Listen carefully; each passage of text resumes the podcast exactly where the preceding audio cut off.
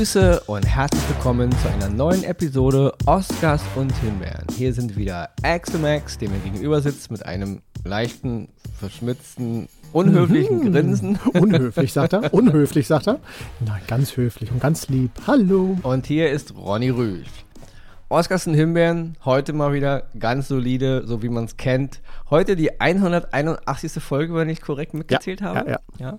Noch 19 Folgen, dann sind wir bei 200. Krass, oder? Es sei denn, der Sender dreht uns vorher den Hahn zu. Nein, weiß, man, man weiß, heutzutage weiß man ja nie. Ja. Stimmt, stimmt. Also die, ich habe hab heute gelesen, dass die Amerikaner sagen, dass die Russen irgendwie ähm, Atomraketen im Weltraum jetzt planen. ah, okay. Die Russen, die Russen haben schon dementiert, dass es wohl alles nur Hirngespinste wären.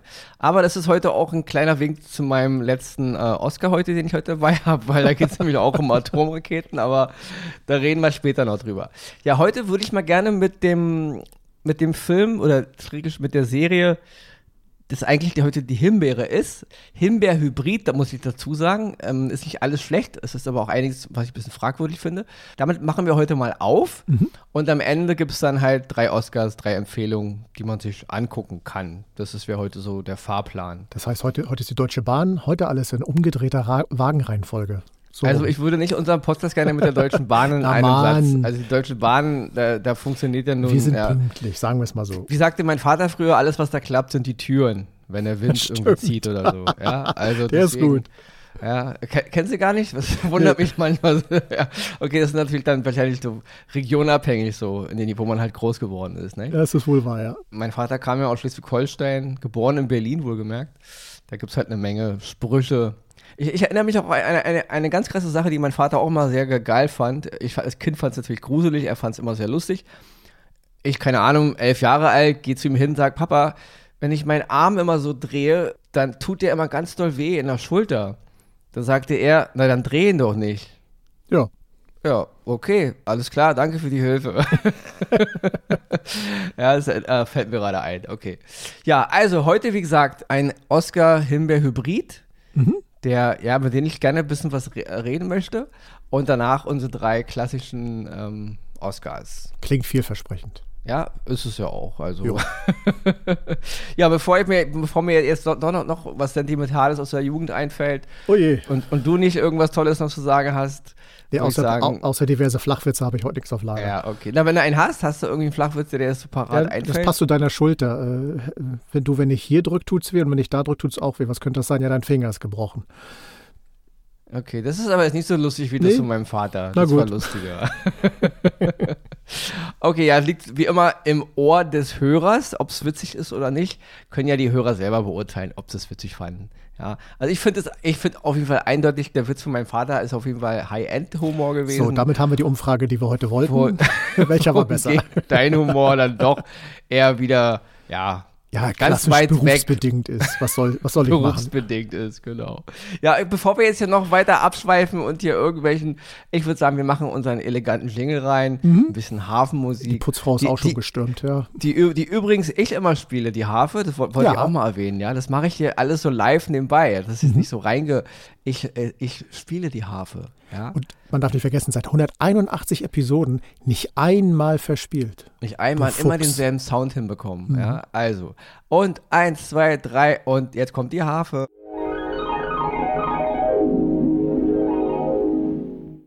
Der Oscar-Himbeer-Hybrid, den ich diese Woche dabei habe. Ich wollte das mal jetzt an, an den Anfang setzen, weil ich das irgendwie, ja, ich will das irgendwie abhaken, bevor ich dann über die tollen Sachen rede. Ist Ja? das jetzt gut oder schlecht? Na, sowohl als auch. Es geht um die Serie Mr. und Mrs. Smith. Ist jetzt zu sehen auf Prime Video. Es sind acht Folgen.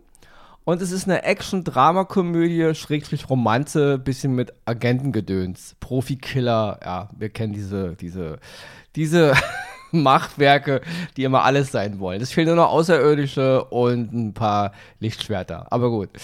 Wir alle natürlich, wer den Titel hört, Mr. und Mrs. Smith, muss natürlich sofort an den Film von 2005 denken. Damals mit Brad Pitt und Angelina Jolie, Mr. und Mrs. Smith. Das ist auch nicht von ungefähr. Die Serie ist im Grunde ja eine Art Neuinterpretation dieser Romanze, Agentenkomödie, die wir damals gesehen haben von Brad Pitt und Angelina Jolie. Ich persönlich fand den Film damals schon sehr, sehr doof. Er macht mir überhaupt keinen Spaß. Ich bin ein großer Fan von Brad Pitt gewesen damals. Mittlerweile geht er mir ein klein bisschen auf den Zeiger. Ich bin und war und werde es auch immer sein, ein großer Fan von Angelina Jolie. D diese ganzen privaten Geschichten mit den beiden und was da alles immer so durch die Medien geistert, diese ganzen Rosenkrieg, das ist mir alles Jacke wie Hose. Ich bin ein großer Verehrer von Angelina Jolie. Ich halte sie für eine tolle Schauspielerin und auch für eine wirklich tolle Regisseurin, ja. Ist nur meine Meinung als Ronny Rüsch, ja.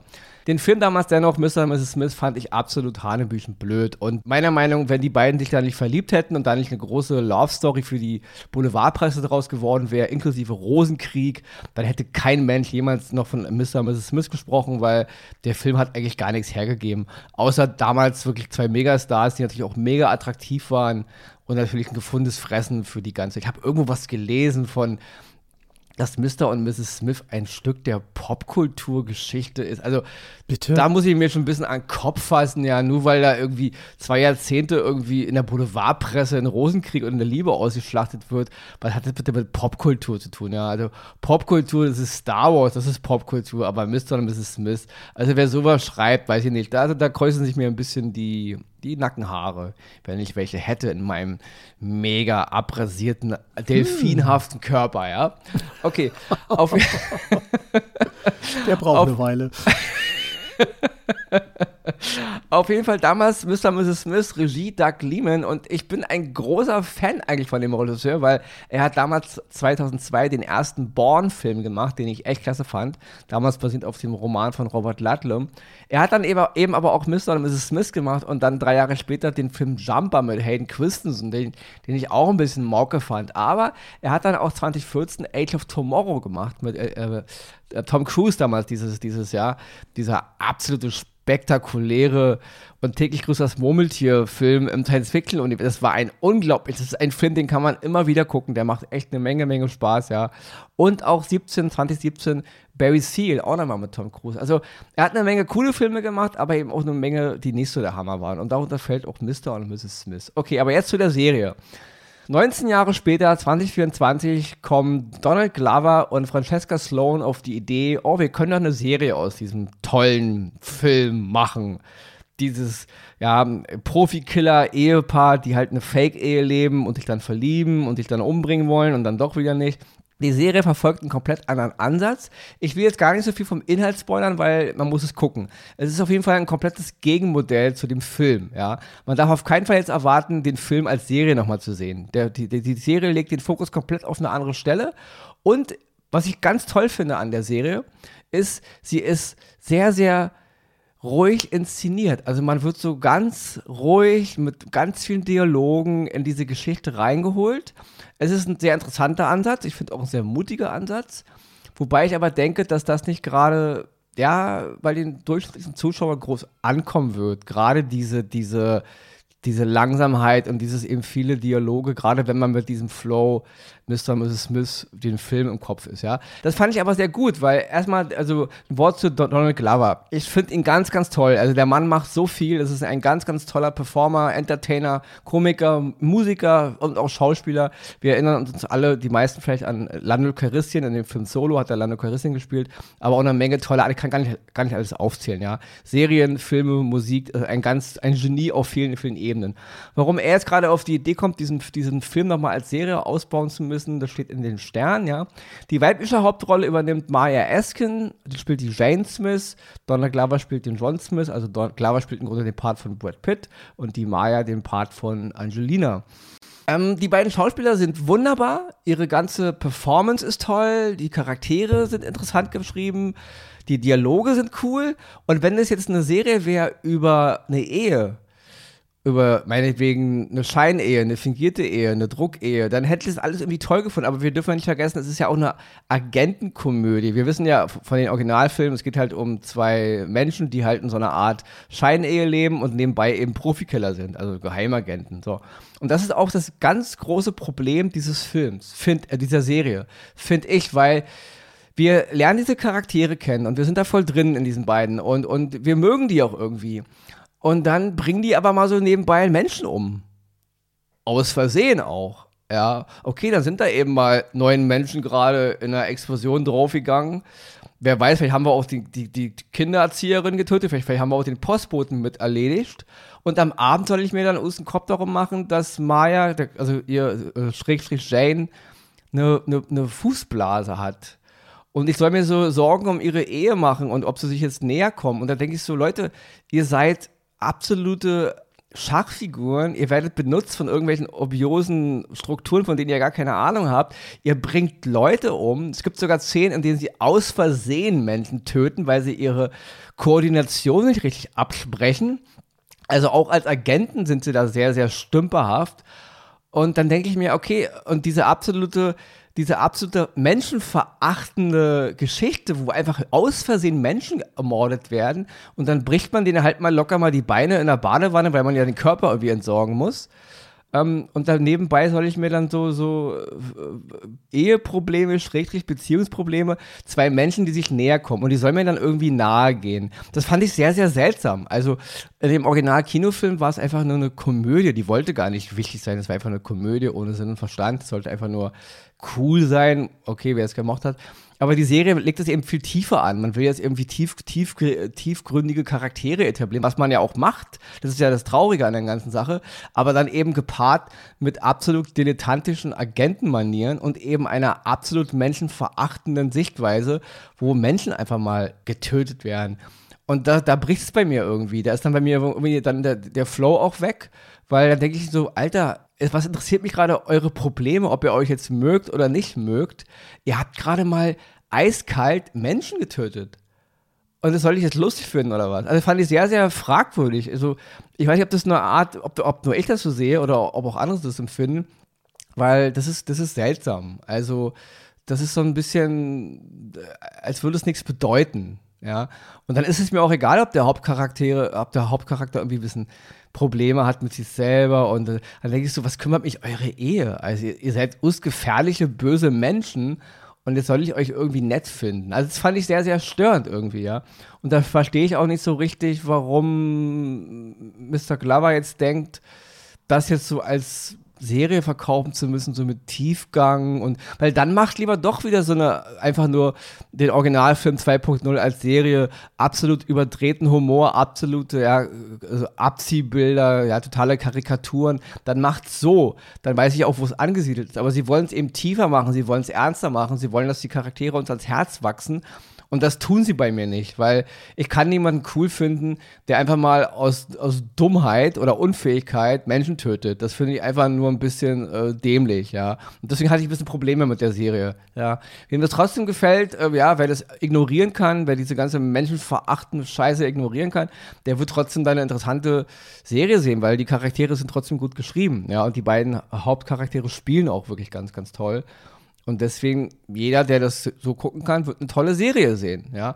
Aber wer eben das so ein bisschen sieht wie ich, der wird da eben auch schnell wieder rausgerissen. Also deswegen, Mr. und Mrs. Smith, das ist meine Meinung dazu. Acht Folgen kann man sehen auf Prime Video, kann man sich angucken. Ich persönlich muss ehrlich sagen, hm. Ich habe noch gelesen, dass Phoebe Waller-Bridge eigentlich die weibliche Hauptrolle spielen sollte aber dann irgendwie kreative Differenzen mit, äh, mit Donald Glover hatte. Und deswegen ist sie aus dem Projekt irgendwie ausgestiegen. Ja, und da denke ich mir, okay, vielleicht hat sie gesagt, das ist mir alles ein bisschen zu äh, verrückt, was ihr hier macht, weil diese menschenverachtende Komponente irgendwie eine Rolle spielt. Und deswegen vielleicht. Ist nur, denke ich mir nur so. Deswegen guckt es euch an, Mr. und Mrs. Smith. Das waren meine Eindrücke dazu. Und jetzt gebe ich ab an Axel. Ja, dann komme ich zu meiner Oscar dieser Woche. Und zwar ist das die britische Serie Afterlife. Die könnt ihr auf Netflix gucken, hat drei Staffeln, sechs Folgen.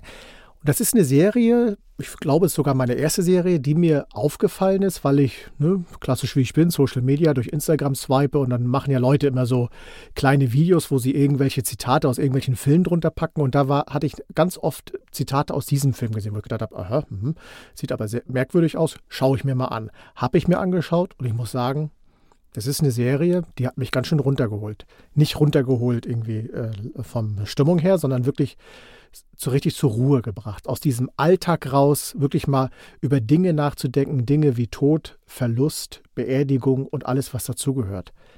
Worum geht's? Es ist eine Serie, wo die, der Schauspieler und Comedian Rick Gervais die Idee hatte und das Drehbuch auch geschrieben hat und auch selbst die Hauptrolle spielt. Und er spielt den ähm, Journalisten Tony Johnson, der in so einem kleinen, scheinbar unscheinbaren Ort äh, Tenbury wohnt. Das Ganze alles ein bisschen fiktiv dargestellt.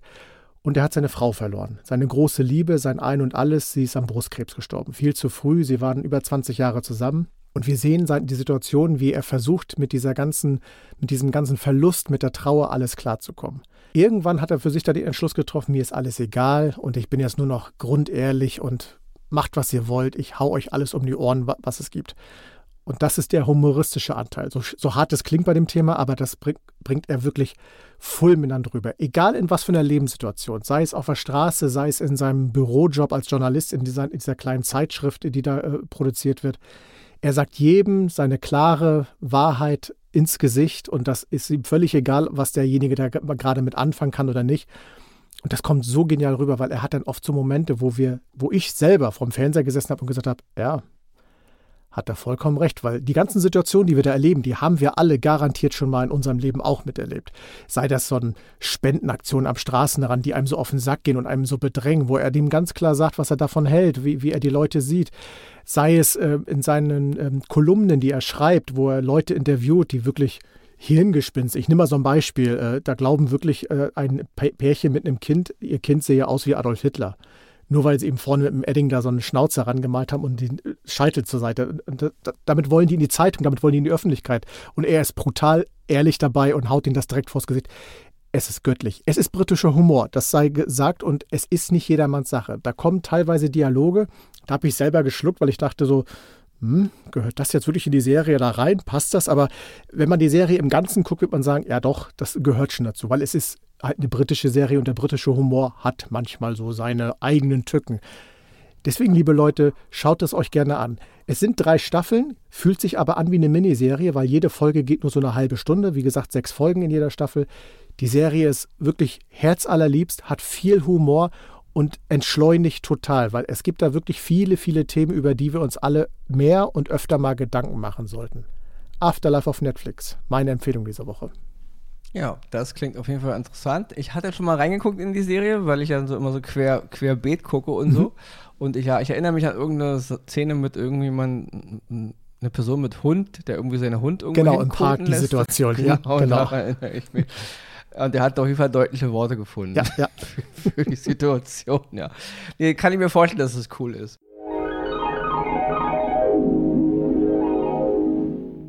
Damit komme ich zu meinem ersten Oscar heute. Also wir reden jetzt schon fast 20 Minuten und es kommt erst der erste Oscar von Ronny. Und zwar geht es heute um eine Serie, die schon ein bisschen älter ist. Die gucke ich mir gerade mal wieder aus, so querbeet an, weil ich finde die echt, echt toll. Es ist eine Serie, die lief von 2012 bis 2014. Es ist eine HBO-Serie. Sie ist zu sehen immer noch auf Sky. Wer Sky hat, kann da mal reingucken. Es geht um die Serie The Newsroom. The Newsroom war eine, war eine Serie oder ist eine Serie, die leider, ja, meiner Meinung nach viel zu früh beendet wurde. Die erste Staffel hatte zehn Folgen, die zweite hatte dann neun und die dritte hatte nur noch sechs. Aber dennoch haben sie es wirklich geschafft, allen voran Mr. Aaron Sorkin. Aaron Sorkin, ein ganz großer Drehbuchautor. Wir erinnern uns an Serien wie The West Wing. Wir erinnern uns an Filme wie Eine Frage der Ehre oder The Social Network oder Steve Jobs. Molly's Game, ein ganz toller Film mit Jessica Chastain. Da hat er auch die Regie übernommen. Also wirklich ein Mann, der sein Handwerk versteht. Und er ist wirklich absolut maßgeblich verantwortlich für diese Serie. Und es geht um einen Nachrichtensprecher von einem fiktiven Nachrichtensender und das ist sein ganzes Team. Und es geht darum, wie sie damals mit tagesaktuellen Themen, also in dieser Zeit, in der die Serie rauskam, sei es jetzt äh, damals die Wiederwahl von Barack Obama oder auch damals den Anschlag äh, in Boston, wo da bei dem Boston-Marathon die Bombe hoch, hochgegangen ist. Also all diese Themen werden im Grunde, äh, äh, also wie die, wie, die, wie, die, wie die Journalisten halt damit umgehen, wie sie die Meldung bekommen, wie sie das halt machen. Ja. Es gab damals eine Kritik an der Serie, dass die Serie deswegen nicht funktionieren würde oder die, die Zuschauer verliert, weil sie eben der tagesaktuellen Lage hinterherhingen würde. Ich finde das überhaupt nicht so. Ich fand das wirklich, gerade wenn man jetzt nochmal rückwirkend sieht, das ist eine Serie, die jetzt zehn Jahre alt ist und die damals politische Lage der USA abbildet. Ich finde das wie ein Warnsignal, wenn man mal die Lage heute in Deutschland sich beobachtet oder in Europa. Ja. Man sieht in der Serie, was damals in den Staaten schon im Jahr 2014 im Argen lag, in einer Zeit, in der Barack Obama noch Präsident war und wie die Weichen langsam gestellt wurden, ja, wie irgendwie auch Medien nicht mehr so funktionieren, wie sie funktionieren sollten, wie Nachrichtensender sich mehr an Quote orientieren als an wirklichen Nachrichten Nachrichten, wie auch die Zuschauer dann das auch, auch die, die, die Nachrichten, die halt wirklich informativ sein wollen und die ehrlich sein wollen und die halt gut recherchieren wollen, im Grunde abstrafen, weil sie dann lieber zu den Sendern rüberschalten, die einfach nur Krawall berichten, ja. Und wir sehen jetzt zehn Jahre später, sehen wir das Gleiche in Europa und in Deutschland. Wir, wir haben dieselben Probleme, die damals die Amerikaner hatten. Und auch in dem Kontext finde ich die Serie wirklich spannend. Und das finde ich, die Serie ist kein, das ist nicht ihr Manko, dass sie der Nachrichtenlage hinterhergehinkt ist. Es ist, es gerade ihre Stärke, weil desto älter sie wird, desto krasser funktioniert sie auch irgendwie als eine Art fiktives Zeitdokument aufgrund der Geschichte, ja. Und die ganzen Schauspieler, Jeff Daniels nur zu erwähnen, Emily Mortimer, die ich übrigens ganz, ganz klasse finde in ihrer Rolle, Dev Patel noch zu erwähnen, Sam Waterson und auch Olivia Mann, die ich auch ganz, ganz toll finde in ihrer Rolle. Nur einige der Schauspieler, es gibt noch viel viel, viele mehr. Also ein ganz tolles Ensemble, ganz toll geschrieben, mit so viel Wahrheit, mit so viel auch ein bisschen Schlag in die Fresse. Und ich verstehe, dass viele dann davon einfach ein bisschen gelangweilt sind, weil es so viel geredet wird und auch so schnell. Das, das ist auch Markenzeichen von Aaron Sorkin. Er hat immer sehr geschliffene Dialoge. Er übertreibt es an der einen oder anderen Stelle, das verstehe ich. Ja, das ist dann ein bisschen too much. Ich persönlich mag das Us. Ich mag, wenn Dialoge schnell sind und geschliffen und pointiert und das geht da bam, bam, bam. Ja, also das merkte man auch in dem Film damals hier von Danny Boy, Steve Jobs, wo er auch das Drehbuch geschrieben hat. Diese Dialoge mit Michael Fassbender und Kate Winslet und das ganze Team, das war alles. Auch da spielte Jeff Daniels mit, ja, der hier die Hauptrolle spielt. Ich finde, das ist ein ganz toller Drehbuchautor und auch ein guter Regisseur, obwohl er ein besserer Drehbuchautor ist, nur meine Meinung. Ja, also The Newsroom, drei Staffeln. Ich kann wirklich nur jedem empfehlen, der die damals geguckt hat und denkt, ja, die Burger ist cool, guckt sie euch wirklich nochmal an. Die ist heute eine brisanter, weil es gerade die Istlage in unterm Land widerspiegelt und sie ist wirklich wunderbar in ihrer ganzen Kraft, im Grunde viel krasser, als sie damals war. Und wer sie noch nicht gesehen hat, den Newsroom, Leute, unbedingt mal angucken, ja. Ihr müsst ein bisschen entspannt sein, also es wird wirklich verflucht viel geredet, ja. Wer damit nicht klarkommt, der wird dann ziemlich schnell wieder abschalten, deswegen stellt, stellt euch darauf ein, ja. Ich kann nur sagen, The Newsroom, einer dieser coolen kleinen Serien, die es leider nur auf 25 Folgen gebracht hat, obwohl ich sagen muss, Aaron Sorkin und sein Team haben es geschafft, in diesen 25 Folgen auch alle Fäden zu beenden. Das ganze Ding auch, dass es auf, auf einem Gerüst steht oder auf Beinen steht, die wunderbar funktionieren. Da gibt es Serien, die haben, ich will jetzt nicht Serien wie The Walking Dead nennen, aber Serien, die wirklich ellenlange Staffeln haben und im Grunde am Ende nur sich endlos repeated haben und im Grunde gar keinen Sinn mehr hatten, ja. The Newsroom, 25 Folgen, Schlag in die Fresse, genau, legt den Finger in die Wunde, hat mir mega gefallen. Jedes Mal, wenn ich sie wieder sehe, gefällt sie mir ganz toll. Ich liebe die Schauspieler alle abgöttisch.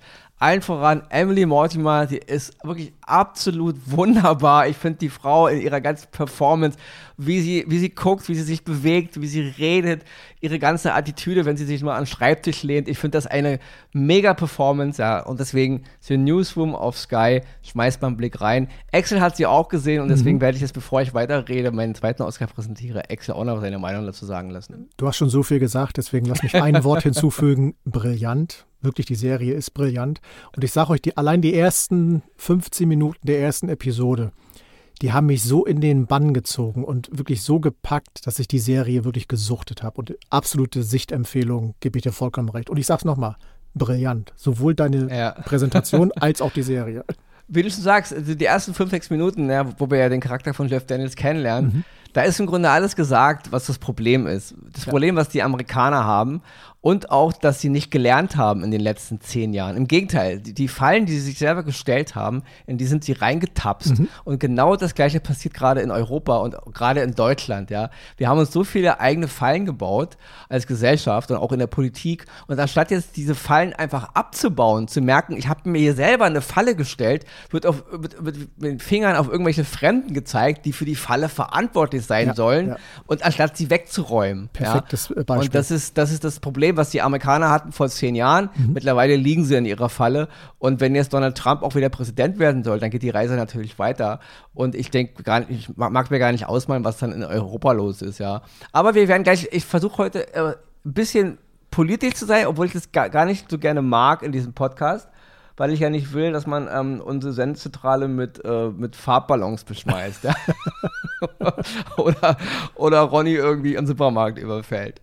Aber wir switchen jetzt zu meinem zweiten Oscar. Und das ist mal wieder ein Klassik-Oscar, der wirklich den Namen verdient hat. Es ist ein Film von 1983. Er ist jetzt zu sehen auf Prime Video. Und es geht um den Film War Games. Ja, ich weiß, einige werden jetzt sagen, ah, kenne ich doch schon. Äh, ja, okay. Aber Leute, niemand kann mir erzählen, dass er sich den Film jetzt gerade letzte Woche angeguckt hat, ja. Es sei denn, ein paar unserer Hörer und Hörerinnen haben jetzt schon auf Prime, kann ja sein, ja, ist er ein paar Tage draußen. Ich habe den Film wirklich eine Weile nicht gesehen. Ich habe mir das nochmal angeguckt. Das ist natürlich ein Film meiner Kindheit, ja. Und damals war Wargames für mich in erster Linie interessant, weil es natürlich um einen jungen Mann ging, der so mit Computern sich in die Schulcomputer reinhackt, äh, also in Amerika. Die Geschichte handelt irgendwie im Großraum Seattle, obwohl die Dreharbeiten eigentlich, wenn man es sieht, in Los Angeles stattgefunden haben. Aber gut, wen interessiert schon wenn wir einen Film drehen, das Zitat hatten wir schon, wenn wir einen Film drehen, der in Paris handelt und man sieht den Ozean im Hintergrund, wen kümmern schon die drei Leute, die Paris kennen und wen kümmern schon die zwei Leute, die schon mal in Los Angeles gewesen sind. Deswegen Schwarm drüber, das ist alles nichts Neues im, im Kino-Universum. Und dieser junge Mann, gespielt von Matthew Borderick, ähm, hackt sich eben in den Schulcomputer und ändert einfach mal seine Noten, ja. Und was ich übrigens damals schon geil fand, Anfang der 80er, dass die Amerikaner ihre Noten mit Computer machen. Also ich glaube, bei uns wird heute noch mit der Hand gekritzelt, ja. Also deswegen, es ist ja auch nur 40 Jahre her, okay. Gut, nicht wieder, wir wollen jetzt nicht wieder die deutsche Infrastruktur in ihrer digitalen Wüste angreifen, ja. Auf jeden Fall fand ich damals sehr prickelnd, dass ein junger Mann, ein Teenager, damals war der Typ für mich groß. Ja, ich meine, er hat, Melchior Worderick spielte einen 17-jährigen Jungen. Das war für mich ein Erwachsener schon fast. Heute wenn ich ihn sehe, sehe ich einfach nur ein kleines Baby da sitzen, ja. Und deswegen ist auch immer wieder interessant für mich, Filme aus der Jugend heute wieder zu gucken, die ich lange nicht gesehen habe. Man verschiebt so ein bisschen die Parameter, ja. Der Film damals hat wunderbar funktioniert, weil dieser Junge will dann in eine neue, in eine, in eine Spielesoftwarefirma eindringen, also sich reinhacken, weil er irgendwie an die neuen Computerspiele ran will.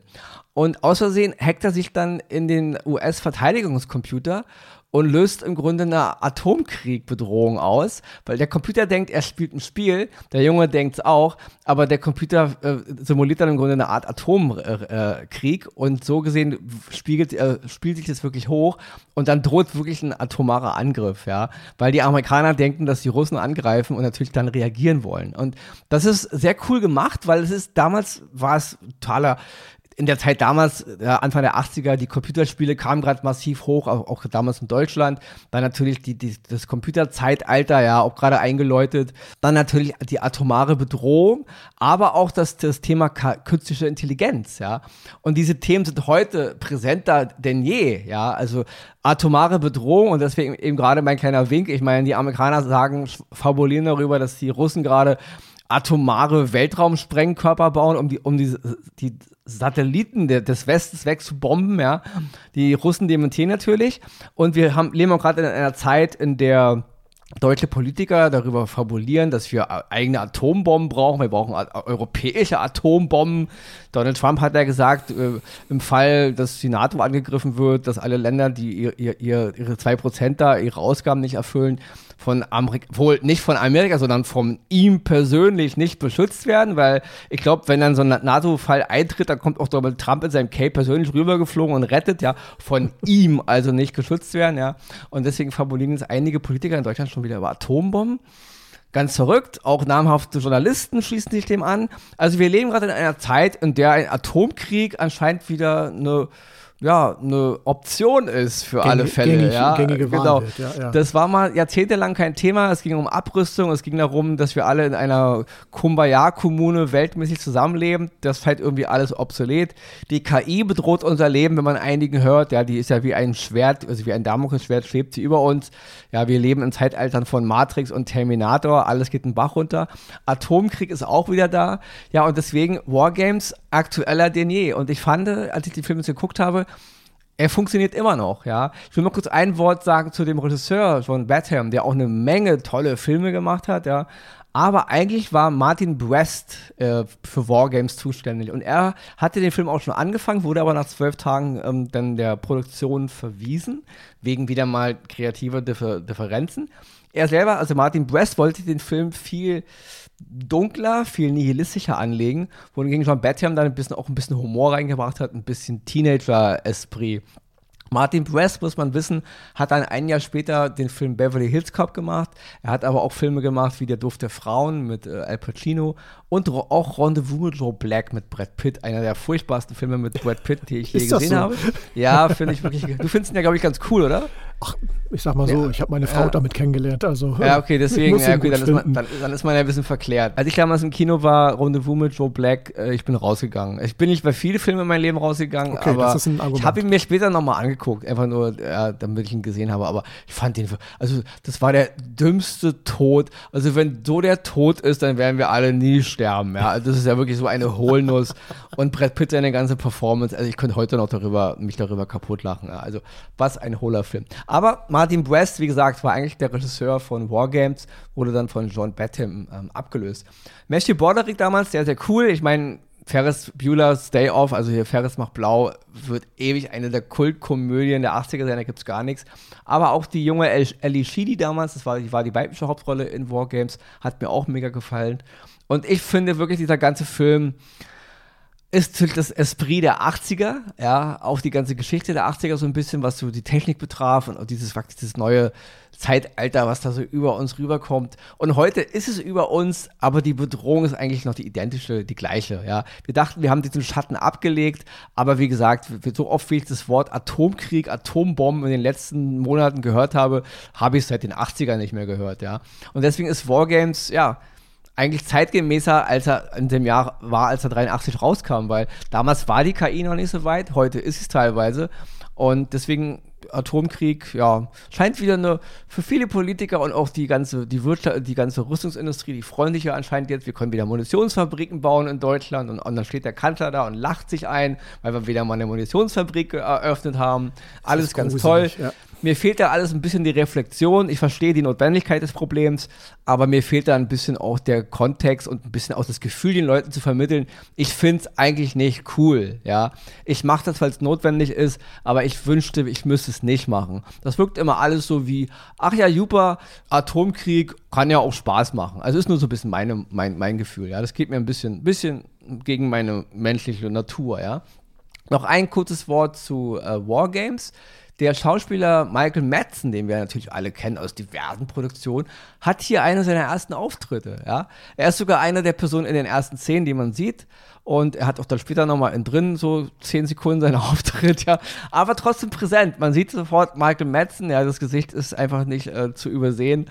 Und das fand ich auch ganz cool. Und deswegen Wargames 1983 auf Prime Video zu sehen, Filmklassiker. Wer ihn wirklich noch nicht kennt, es soll Leute geben, guckt ihn euch an. Und alle, die ihn gesehen haben vor ja, 40 Jahren, guckt ihn euch nochmal an. Er funktioniert immer noch. Ja, er ist immer noch, er hat seine lustigen Momente, aber er hat auch seine ernsten Momente. Und ich finde die ganzen Gedankenmodelle, die er so auslöst, die sind heute präsenter, als sie es eben damals vor 40 Jahren waren. Und das ist gruselig. Also wirklich gruselig. Also nicht der Film an sich, sondern ich reg mich immer darüber auf, wenn Leute mir sagen, oder was heißt, ich reg mich darüber auf, aber wenn in der Modeindustrie wieder gesagt wird, ach, guck mal hier die Mode aus den 80ern, da ist sie wieder, da kommt sie wieder, Schulterpolster hast du nicht gesehen. Aber dass wir über Sachen wie Atombomben und keine Ahnung was wieder reden, genau. wie so eine Modeerscheinung, die plötzlich wieder da, also. Die Atombombe, ja, das die ist so gruselig. Da, was, da ist sie wieder. Über Jahre lang wurde über Abrüstung und alle Länder müssen, ja. müssen, müssen und auf einmal stehen wir hier deutsche Journalisten, Politiker, die sagen, ach, so eine europäische Atombombe, die tut uns doch vielleicht auch ganz gut. Also, oh. Es ist, was auch noch interessant ist, ähm, es gab 1983, es ist mhm. eine krasse Parallele, als der Film rauskam, in Russland ein Vorfall, dass da ein Alarm ausgelöst wurde wegen einem angeblichen Angriff. Und Krass. das war dann wirklich nur e-, einem, einem sowjetischen Offizier zu verdanken, der dann geistesgegenwärtig sagte, nee, das ist irgendwie ein Problem. Mhm. Ja. Ich meine, hätte er darauf reagiert, dann hätte er einfach mal die russischen Atombomben gestartet. Ja. Oh wei, oh wei. Also das ist das ist, ist, ein Vorfall, der ist erst Jahre später bekannt geworden. Ähm, das ist interessant, vor allem, dass mhm. es im selben Jahr passiert ist. Also im selben Jahr, in dem so ein Film rauskommt. Also das ist halt schon alles krass. Ja. ja. man will gar nicht wissen, was da noch alles so passiert ja, ist. Ja, das stimmt, das stimmt. Deswegen, äh, äh, wir reden jetzt ein bisschen locker darüber, aber es ist wirklich eine, eine Sache, wo ich echt nicht dachte, dass ich in meinem Alter nochmal über solche Dinge nachdenken muss. Mhm. Also wir haben wirklich andere Probleme, aber anscheinend haben wir die ja nicht. Also nee, offenbar es gibt nicht. immer wieder Menschen auf der Welt, die der Meinung sind, wir brauchen diesen ganzen Wahnsinn, ansonsten können wir uns nicht definieren. Ja, also. Puh, fahren wir mal ein bisschen runter und konzentrieren uns mal lieber wieder auf äh, die guten Filme und Serien. Nein, ist, ist ja wirklich ein guter Film. Ich erinnere mich über, übrigens auch wieder daran, dass ich ihn auch gesehen habe. Ich war am Anfang ja nicht so sicher, aber als du erzählt hast, da kam es mir wieder, ja, wie sagt man immer, ganz schnell zurück in die Gedanken. Aus der Schublade und so weiter. Liebe Leute, bevor ich mich hier noch Mund und fusselig rede oder im Mund fusselig rede, so rum, möchte ich euch natürlich noch wieder viel äh, danken, dass ihr zugehört habt. Wünsche euch natürlich eine, wieder eine schöne Woche. Schaut fleißig Filme und Serien. Wir tun es natürlich auch. Und ja, bleibt uns treu, bleibt gesund. Und wir hören uns nächste Woche hier bei Oscars und Himbeeren. Ich glaube, der Frühling kommt. Bis dahin, tschüss.